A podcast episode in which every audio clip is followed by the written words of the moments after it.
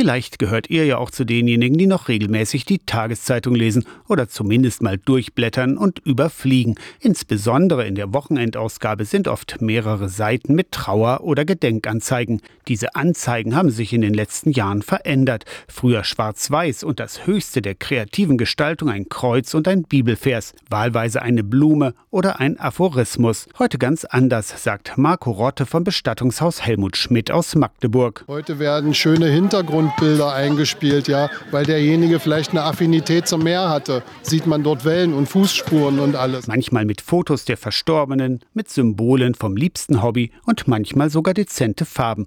Die Trauerkultur wird individueller, beobachtet auch Pfarrer Oliver Beere aus Zörbich. Das hat viel Gutes, sage ich mal. Ist natürlich auch ein Zeichen dafür, dass der gängige Rahmen oftmals durch die Säkularisierung der Bevölkerung weggefallen ist. Menschen gehören auch nicht mehr selbstverständlich der Kirche an. Traditionen verändern sich oder entwickeln sich weiter, sagt Oliver Beere. Man muss natürlich aufpassen, dass man die Tradition nicht verliert, aber ich denke, wir gewinnen weitaus mehr, wenn wir auch die aktuellen Lebensbezüge versuchen, in die Tradition hineinzunehmen. Das hat aber auch sehr viele schöne Aspekte, denke ich mal, weil dann die eigene Besonderheit ein Stück weit zur Geltung kommen kann. Also ich sehe es eigentlich ganz positiv. Aus der Kirchenredaktion Torsten Kessler, Radio SAW.